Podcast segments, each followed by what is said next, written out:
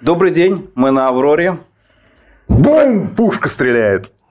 Пушка уже выстрелила. Ну, кстати, говорят, что пушка не стреляла, а ну, конечно, не стреляла. зенитный самый да, автомат двойной да, сделал да. выстрел. Да. Правительство ушло в отставку. Кто виноват? Это ваших рук дело? Нет, я здесь абсолютно ни при чем. Mm-hmm. Это вот Михаил Леонидович там где-то бегал. Причем, знаете, я сейчас посмотрел трекер, э, его мобильный телефон по позиционированию, есть такая услуга в современной э, Российской Федерации. Он, знаете, он очень подозрительно близко бегал там к Старой площади, я бы сказал, насколько можно верить этой траектории. Да, в Москве так что, все близко к Так что претензии, претензии все туда.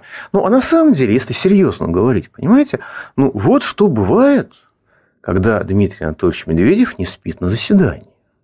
Нам же его показывали не спящим, с открытыми глазами, устремленными в светлое будущее. Как у нашего великого поэта, я забыл, правда, имя отчество, баллада о недосыпе. Кому мешало, что ребенок спит? Кто спорил с президентом за завтраки бесплатные? Кто спорил с президентом? Ну, он сказал, что э, э, был вопрос о бесплатных завтраках до четвертого класса. С ним начали спорить. Сказали, всем не надо давать. Ну, слушайте, на самом деле, это, конечно, беспрецедентное событие в истории Российской Федерации, это все знают. Но все знают то, что лояльность Дмитрия Анатольевича Медведева президенту Путину, она беспрецедентна не только в истории Российской Федерации, а в истории всего прогрессивного и даже не очень прогрессивного человечества. Президент сказал, у нас правительство будет теперь формироваться по-новому. Да, ну, по-хорошему, как это должно быть? Вносится законопроект в Госдуму, дальше каждый член правительства нажимает на все рычаги своего лоббирования, чтобы что-нибудь с этим сделать, так оттянуть, переместить, задвинуть. Президент Путин знает, как это работает на примере майских указов 2012 года, которые до сих пор, по-моему, никто не собирается выполнять. Вот. Ну и Медведев, соответственно, это знает. Ну, чтобы не мешать, чтобы все было хорошо, чтобы все было относительно политкорректно, но он уходит, чтобы не мешать. Так он уходит, чтобы вернуться? Ну, я думаю, что он на это рассчитывает. Конечно, и Кудрин сейчас мечтает, и многие другие люди мечтают, что их назначат. Может, кто-нибудь даже что-нибудь значит. Вот. И у нас есть и опасения, и надежды. Но, конечно, нам всем хочется надежд. Да, нам всем хочется, чтобы обманутые надежды в 2018 году, когда Медведева переназначены, и значит, в силовых структурах люди э, здоровались матом друг с другом по этому поводу, а, чтобы как бы эти надежды оправдались. Но, знаете, после пенсионной кражи надеяться всерьез я бы не стал. Давайте подождем. По-хорошему, новое правительство уже после принятия закона у нас может быть в пятницу вечером, послезавтра. Поскольку наша бюрократия так, конечно, не работает, ну, за две недели они должны управиться. Ну, со всеми тараканами в головах, в руках и в других частях тела, ну, за месяц. Посмотрим. Сейчас же как будет? Президент предлагает премьера. Государственная Дума принимает премьера, а дальше премьер предлагает министров. Государственная Дума их утверждает. И президент не отвечает за этих министров.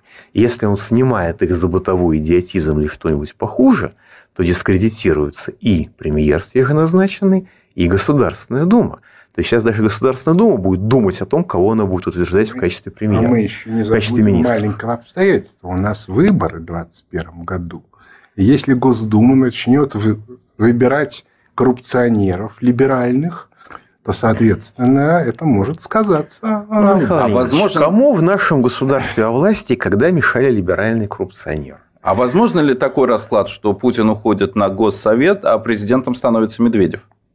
А, в принципе, да, но, как сказал президент, сначала Госсовет должен получить конституционный статус. То есть референдум еще? А, ну, уже говорят, что референдум не нужен, но все равно это процедура. И каков именно будет конституционный статус, мы увидим, когда мы будем голосовать за, новые, за поправки в Конституцию. То есть, конечно, индивидуально мы все можем голосовать как хотим, но на то электронное голосование, поддержанное всеми либеральными, как бы сказать, помягче, жуликами и прохиндеями, а чтобы в совокупности мы проголосовали как надо. Михаил Леонидович, это ваших рук дело? Я говорил, он ходил мимо, он ходил рядом со, со, со Старой площадью. Я видел этого трекера. А, все врут. Нет, нет. Я, конечно, я сижу тихо, никого не трогаю, подчиняю примус. И пишу достаточно невинные тексты. Вопрос для а, кого? Невинны, невинны. Значит, а, чистая аналитика. А на самом деле я бы обратил внимание на следующее обстоятельство. Вся эта процедура, она длинная. То есть ее полностью реализовать, в том числе в конституционном варианте, как раз к 2024 году.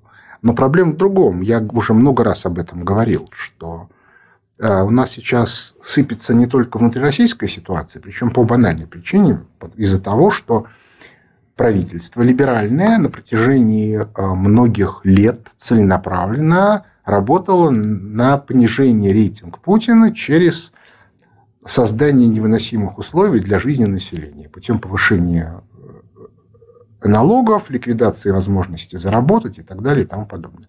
Это была целенаправленная политика. И, соответственно, я, собственно, сегодня, комментируя послание, говорил о том, что Путин сказал все очень хорошо, но с учетом всех обстоятельств и пенсионной реформы требуются действия. Без действий никто не поверит. Действия произошли, как мы видим, причем даже более сильные, потому что уволены не какие-то отдельные министры, а правительство в целом. Это революция сверху? Нет, ну это безусловно революция сверху, хотя, ну как бы зная Путина, можно смело сказать, что сказавший А, он уже знает и Б, и В, и Г. Самое главное другое, поскольку будет меняться и глобальная система, либеральная, и поскольку Путин, в общем, очень сильно поднял вес России в рамках этой глобальной системы, поднял настолько, что наш международный политический вес намного превышает наш внутренний вес как, как бы государство. Хотя я уже говорил о том, что если правильно считать наш ВВП, ну, так сказать, в американском стиле, то окажется, что мы, конечно, меньше, чем Соединенные Штаты Америки, но не настолько меньше, как... Вот. А, ну, в общем, как говорится в одном старом анекдоте, конечно, ужас, но не ужас, ужас, ужас. Но дело не в этом. Мы должны перейти к экономическому росту. А, потому что в противном случае э, Путин ничего не сможет сделать, и в том числе не сможет реализовать вот эту вот программу новой Ялты, нового, нового Бреттон-Вудса. А для этого это невозможно сделать с либеральной командой. Сейчас сделан шаг, который теоретически позволяет Путину эту задачу решить. Насколько он ее будет, э, как бы, насколько он сможет ее решить с учетом того, что реально все финансовые и экономические рычаги находились у либерального правительства, и даже если сегодня придут новые министры, то чистка Авгиевых конюшен в виде министерств, ведомств, мы еще не забудем про Центральный банк, где сидит там, просто агент МВФ прямой, будет занимать достаточно долгое время. Но сама по себе возможность для этого создана. Ну и давайте смотреть правде в глаза. Зачем создавать возможность, если ты не собираешься ее использовать? То есть левый поворот начался. Ну, вот я бы сказал, что тот самый левый поворот, о котором столько говорили большевики, весьма возможно, что начался. Вот. Но, но при этом, а, соответственно, как будут развиваться события, я не знаю. Я уже много раз говорил, что я не являюсь кремлевским инсайдером, я вообще не знаю, что там происходит. То есть вы считаете, что смена главы Центробанка более значимая вещь, чем смена главы правительства? Ну, а с точки зрения получения быстрого эффекта для экономического роста, да. Ну, то есть сменой руководства Центробанка можно перейти от экономического спада к экономическому росту через, там, через по 3-5 месяцев, если поставить адекватного человека. Не хочу сказать масштаба Геращенко, такого человека у нас просто больше нет. Но как бы разумного человека, он как бы сменив кредитно-денежную политику, обеспечит ну, не минус 2%, а плюс 1, плюс 1,5%. Но это уже как бы даст возможность дышать. А дальше надо начинать а, реформу налоговой системы, реформу бюджетной системы, реформу а управленческую, потому что правительство системное недееспособно, потому что нет внешнего фактора, который бы обеспечивал координацию действий, ну и так далее и тому подобное. Вот. Но, но можно начать и, и, из правительства. Вот то, что мы э, на сегодняшний день как государство скопили достаточно большие золотовалютные резервы, что позволяет перекрыть нам все э, кредиты, что было сказано недавно, это ли не есть причина того, что э, случился левый поворот? Ну, об этом Путин говорил. Дело в том, что на предыдущем Санкт-Петербургском экономическом форуме, вот не 19 года, а 18 Кудрин попытался сказать, что надо бы уменьшить объем дани, который мы платим в пользу МВФ, а уменьшить этот объем через повышение так называемой цены отсечения. Дело в том, что российской экономике от повышения цен на нефть ни жарко, ни холодно. Потому что в, в бюджет попадает только та сумма, которая а, до 40. Э, Все, что выше, идет на, на Запад. А, и тогда Кристина Лагард сказала, это не пойдет, и, соответственно, немедленно все либералы замолчали. То есть, в общем, а, мы а, полностью находимся под либеральным управлением. Значит, разрушить либеральное управление сейчас стало возможно, потому что Путин рассказал, да, наши золотовалютные резервы стали больше, чем все наши долги вместе взятые. То есть, теоретически уже даже МВФ не может нас шантажировать. Даже снижением нашего рейтинга до нуля, но как бы до... Мы все равно можем все долги взять и выплатить из этих золотовалютных резервов. То есть, этот инструмент шантажа больше не работает, а значит, мы можем больше ничего не выплачивать. Но посмотрим, у нас в законе написано, что мы должны выплатить. Надо менять закон бюджетный. Это еще одна, я же, я же сказал, реформа бюджетной политики нас ждет. Но нам для этого надо поставить нормального министра финансов. Во-первых. Во-вторых, подчинить министра финансов министра экономики. Сегодня провалился Гайдаровский форум. Он должен был быть именно в этот день. Э, на нем, по-моему, никого не было. Вы что-нибудь слышали? Нет про него? На самом деле, сегодня утром главной новостью либеральных медиа было не то, что там какой-то президент собирается огласить какое-то послание, а то, что Дмитрий Анатольевич Медведев не придет на Гайдаровский форум, причем не только сегодня, но и завтра, потому что сегодня послание, он не придет даже завтра, потому что у него видите ли, совещание. Это было действительно для либеральной нашей эм, тусовки как удар грома. Ну, на самом деле, я прошу прощения. Дело в том, что это очень интересная штука, но объявление о том, что послание будет 15 января, в первый день Гайдаровского форума, было, по-моему, 23 или 24 Да, декабря. это было недавно. Это было совсем а недавно. план самого мероприятия Гайдаровского форума вышел 26 числа. И на самом деле теоретически, как только они об этом узнали, надо было убирать, менять полностью. Но они этого не Нет. сделали. Мы все знаем, какие выдающиеся управленцы, управленцы какие у выдающийся работает, интеллект да. у нас являются да. либералами. Но я могу сказать только одно, что само по себе назначение послания на первый день Гайдаровского форума – это прямое послание российским элитам туда не ходить. Не ходить. Причем очень важно, туда не ходить больше. Да. А, не считаете ли вы, что экономистам а, нашего круга пора сделать свой форум и выработать принципы новой финансовой системы, а, новые подходы в экономике и предложить их новому правительству? Ну, вот возглавит это правительство господин Кудрин, вот тогда и предлагать будем, да? Давайте дождемся этого правительства. Принципы в основном выработаны, причем давным-давно. Конкретная проработка, там может быть дискуссия.